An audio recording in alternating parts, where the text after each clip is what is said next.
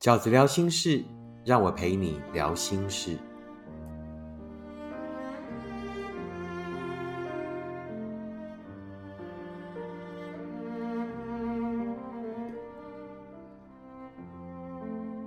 大家好，我是饺子。今天做的这个新单元是饺子聊心事里面的一个新的尝试，就是饺子来回信。那饺子来回信呢？饺子会针对最近读者的来信里面，我觉得比较适合拿出来跟大家讨论的信。今天饺子来回信呢，要回答三封信。那第一封信呢，我先念一下啊。第一封信要讨论的就是结婚后才发现不适合怎么办？这是这封信啊，我念给大家听。饺子哥，我跟先生结婚有了一个小孩，先生算是负责任。也会分担家务的人，刮胡不是猪队友，但我们没有共同兴趣。婚前相处也几乎都是我规划去哪里，然后他配合。但不知道为什么婚后我心里越来越觉得空虚寂寞，觉得我们在沟通上有时候鸡同鸭讲。我怀孕的时候甚至会大吵架。渐渐的，我也不想跟先生分享什么了。我知道这就是饺子哥说的。没那么适合，但我已经结婚又有小孩了。如果在不离婚的前提下，请问饺子哥，我自己可以怎么调整心态跟想法做法，好让我接下来的人生可以开心一点呢？这就是饺子哥讲结婚后才发现不适合怎么办的这封来信。这位读者讲说：“我知道这就是饺子哥所说的没那么适合。”哎，奇怪，你又知道了。我什么时候说你们不适合，对不对？那以下呢，就是饺子想要跟这位读者啊，也跟大家分享的。我觉得啊，关于这一封信要分享的六个观点，来谈一谈我对这件事情的看法啊。其实我觉得你们也不一定这么不适合。哎，好，这就是我的第一个观点，你们也没那么不适合。为什么？你们如果那么不适合，你们怎么有办法就是走到结婚，走到生小孩，然后走到小孩出生以后的现在？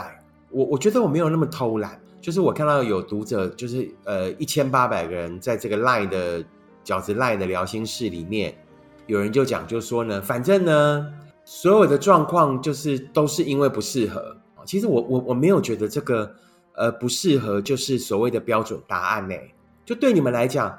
我会觉得，也许你们曾经很适合，但是人生本来就有许多不同的阶段。那可能你们是因为走到了一个新的阶段，然后彼此没有共识的情况下，于是你就下了一个定义，叫做“我们不适合”。要不要试着换一个角度思考？如果两个人不适合，那为什么当时可以约会？你们当时也可以。呃，约会约得很开心啊！我甚至觉得他是一个配合度很高的人，也就是你所谓讲的，在婚前呢都是你规划，然后他配合，把屁去哪里玩啊，或者要做什么事情。然后我其实在里面看到了更珍贵的一句话是呢，他不是猪队友，他会负责任，也会分担家务。你知道负责任跟分担家务这件事情有多困难吗？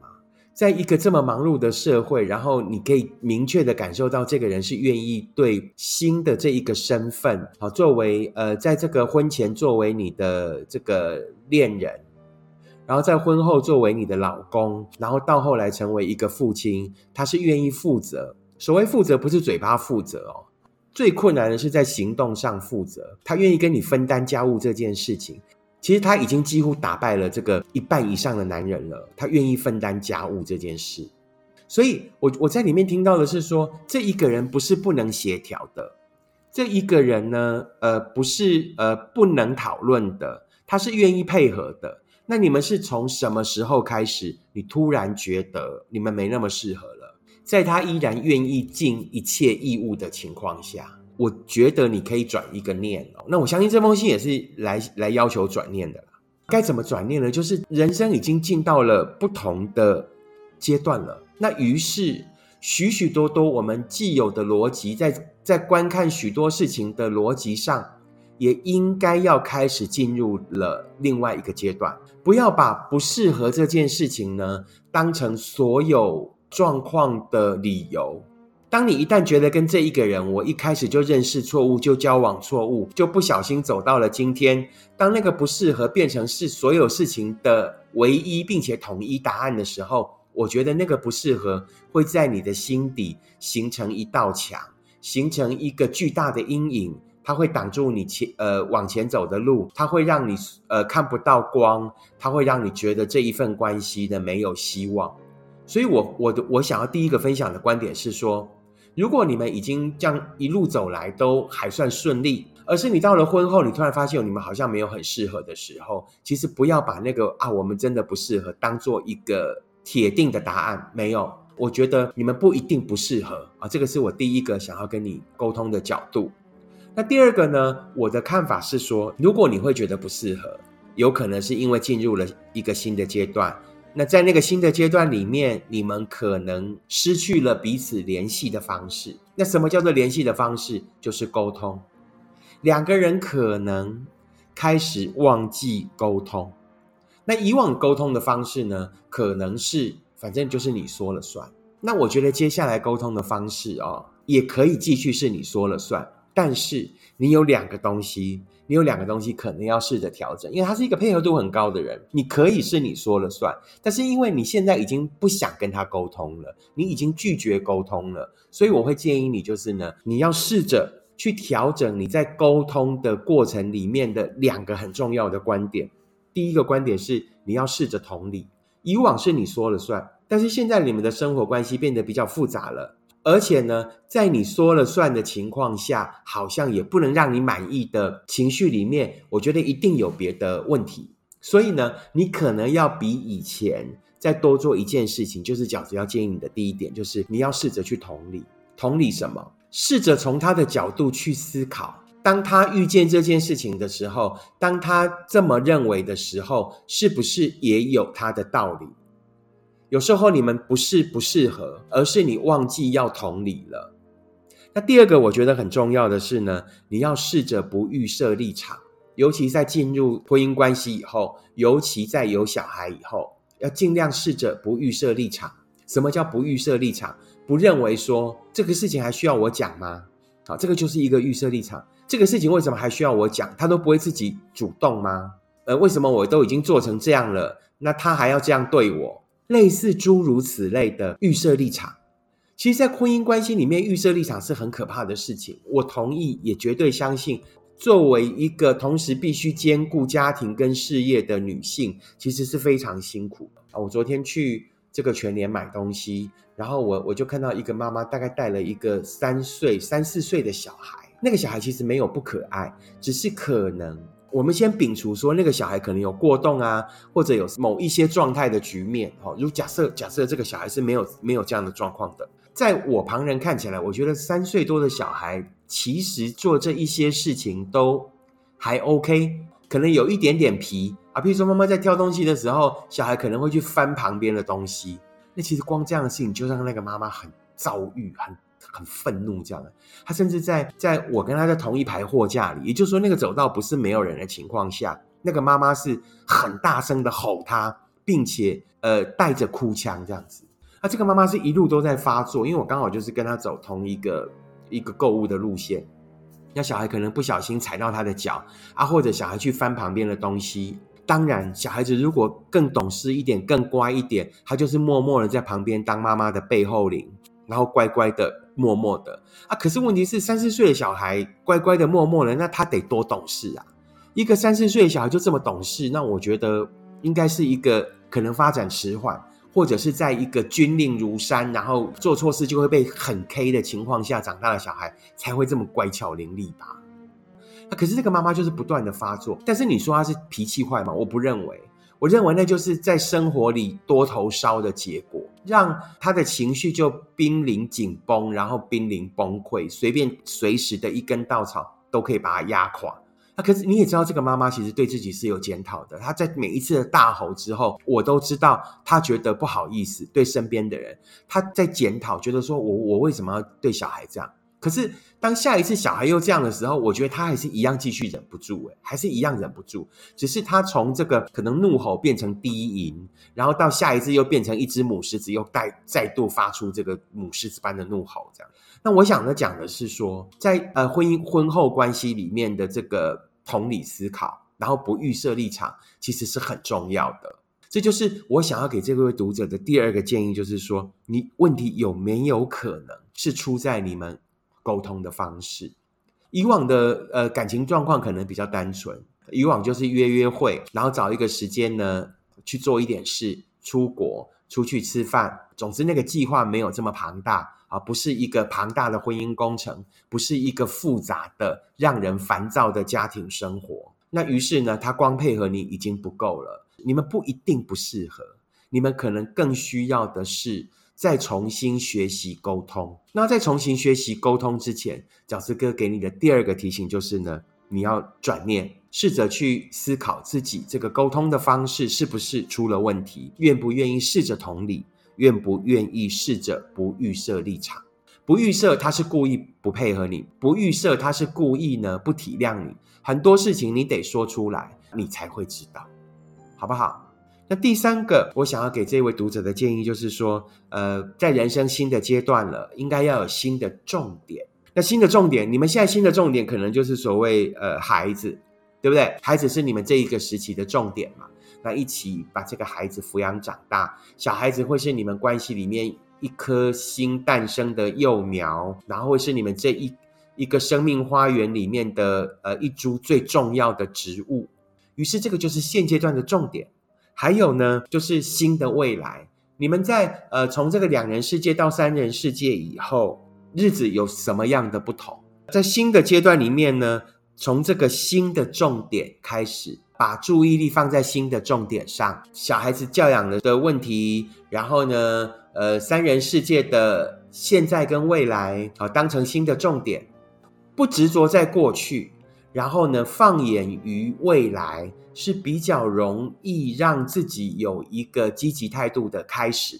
也就是说，不管过往怎么样，过往你对他的定义就是说，啊，他是一个配合度算不错的人，也愿意负责，也愿意分担家务。那你们的将来是什么？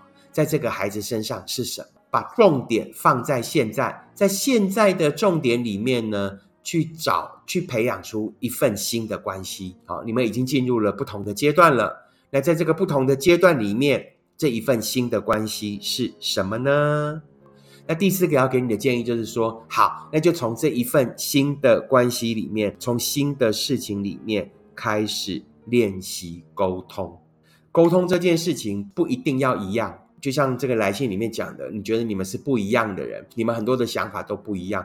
沟通的结论不是为了要两个人一样，而是彼此可以接受，好不好？好，记得所有沟通的重点，在婚姻关系里面沟通的重点，不是为了要让两个人一样，不是要把对方搬成自己想要的样子，而是找到一个平衡点，找到一个两个人都可以接受的状况。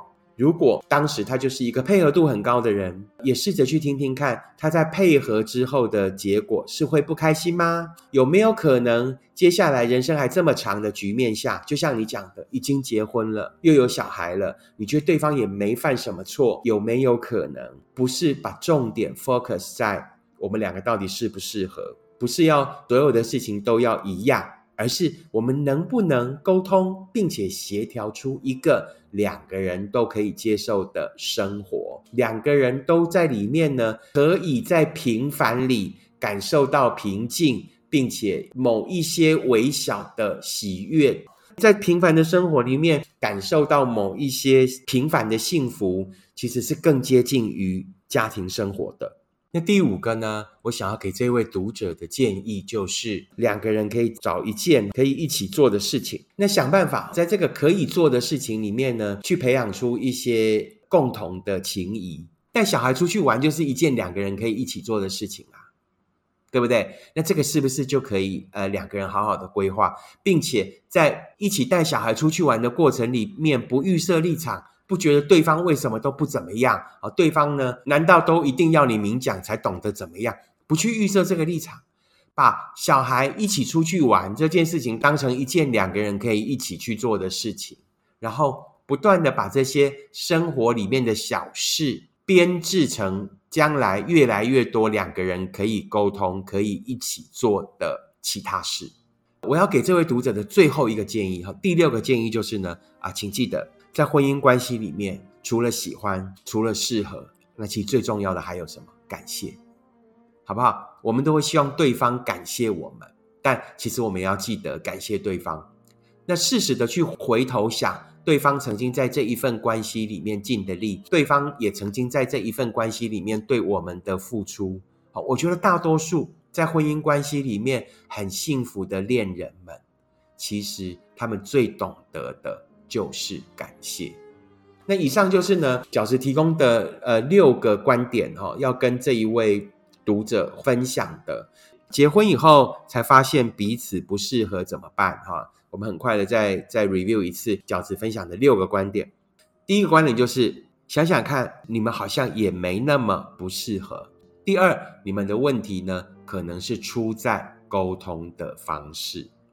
第三，在新的阶段培养新的重点。第四，从新的事情开始练习沟通。第五，找件可以一起做的事。第六，婚姻里面除了喜欢，还要有感谢。今天要回的第二封信的状况叫做呢，该如何忘怀？那我念一下这个信。小子听了你的各堂课，看了你的书，帮助了我明白我已经释怀，但我还没忘记。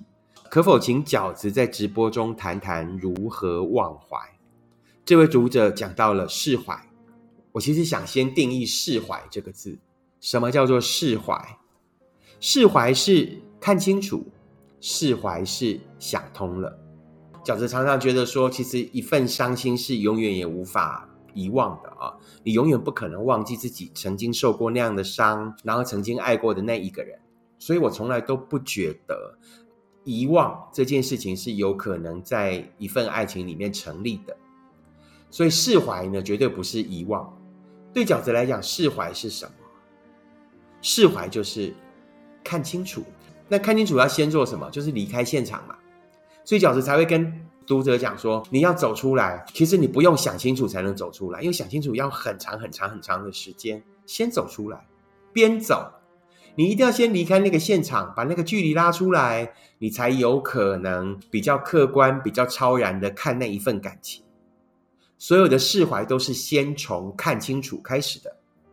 你在看清楚以后，还必须怎么样才能做到真正的释怀？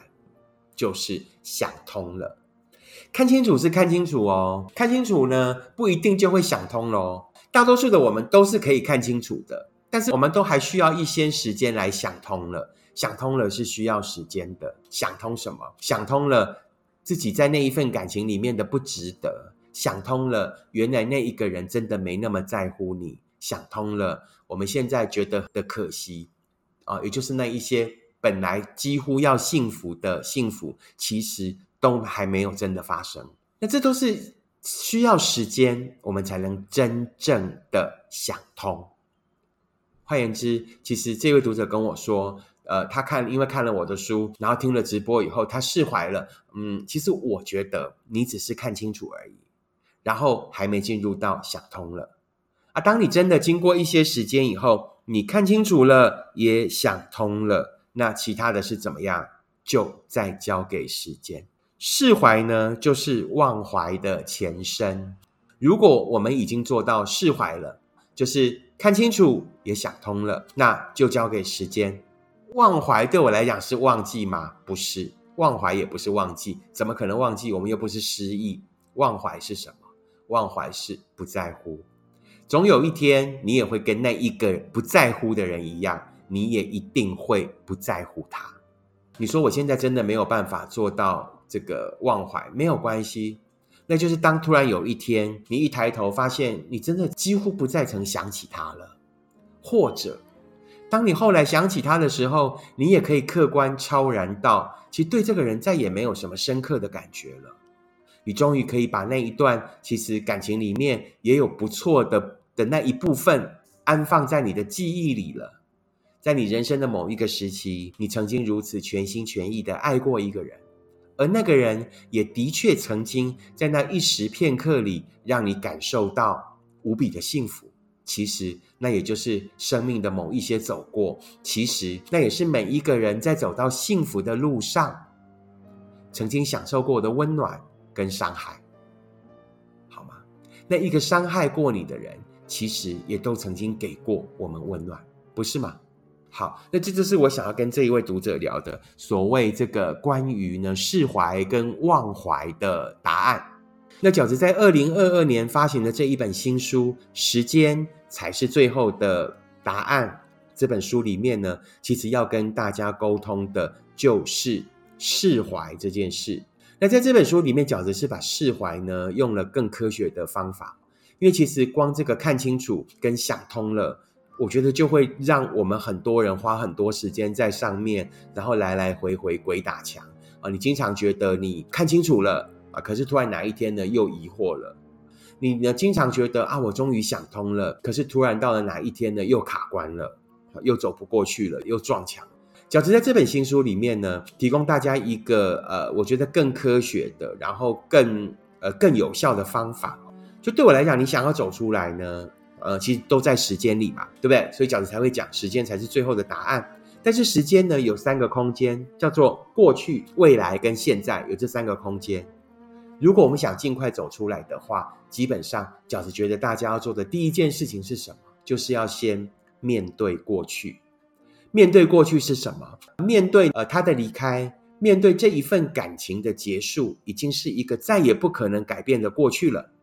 要面对那个过去，并且直视那个过去，在那个过去里面看清楚，到底那一份感情里面是发生了什么问题。接下来就是要怎么样？要相信未来。所有的人要先相信，啊，我的人生还这么长，我们还还有很美好的未来，我们绝对还有资格可以幸福。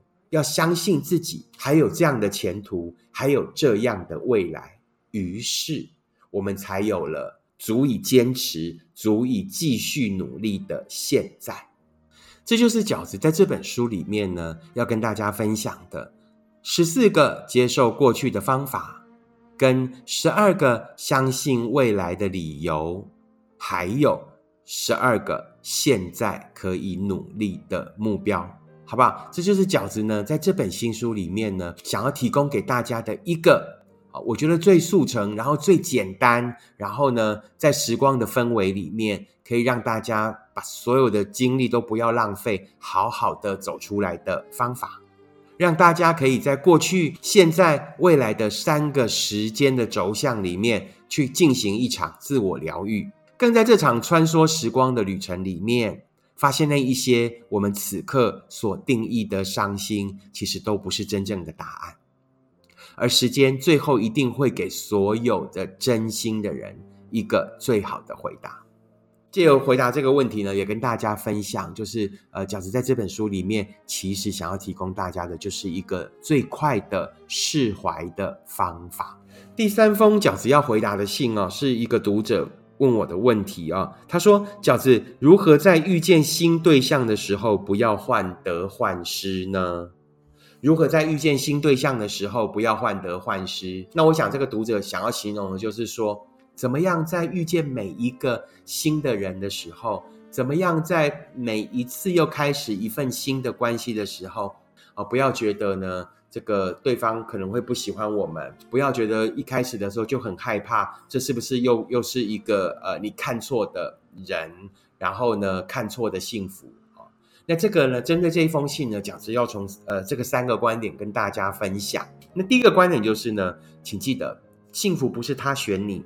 而是你选他，好不好？这很重要。幸福绝对不是他选你。我们很容易在遇到一个喜欢的人的时候，就会一直很希望说：啊，可不可以？你也刚好喜欢我，可不可以？你就选我。你喜欢一个人这件事情是一个很粗浅的观念而已。你只看到了这个人的外在，感受到了他的某一种特质，你觉得啊，我喜欢他。接下来才是真正的重点。是你要观察他适不适合你，观察他 O 不 OK。如果你喜欢的那一个人，他从一开始就不喜欢你，那这个人就是从一开始就不 OK。好不好？幸福不是等着别人来选你，不是你遇到了一个喜欢的人，哇，你从此就要全心全意的等他，等他喜欢你，等他接受你，啊，于是呢，你就要开始很委屈，你就开始要很强求，你就要开始呢，像这一位读者讲的，所谓患得患失，大可不必，好不好？幸福不是他选你。而是你选他，要这个人也符合你对幸福的标准，你对幸福的要求，要他也能够让你幸福，他也要用诚恳来打动你，要用真心来对待你，那你才要选他。所以两个人碰面了以后，其实呢，那个交往你完全不用患得患失，你反而应该要好好的观察他是不是适合你，失去了。一开始就失去了，就代表这一个人不适合你，没什么好担心的，没什么好难过的，更不要因为这样而怀疑自己不够好。一个不喜欢你的人，他就是绝对不适合你的。好，这是第一个观点。那第二个观点就是呢，幸福本来就是不容易的，幸福本来就不是我们随便找、随便遇，然后就有。大多数的人遇到的人都不是真正的幸福。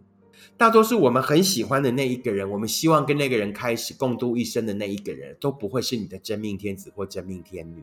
幸福是一些过程，幸福是非得你经历了一些过程以后，你才会懂得，你才会看见，然后你才会遇见，好不好？所以幸福本来就是不容易的，不要觉得呢幸福是那么简单的，然后于是呢就会很希望像像中奖那样，可不可以这一次就是，可不可以这一次就是？其实大多数的这一次都不是。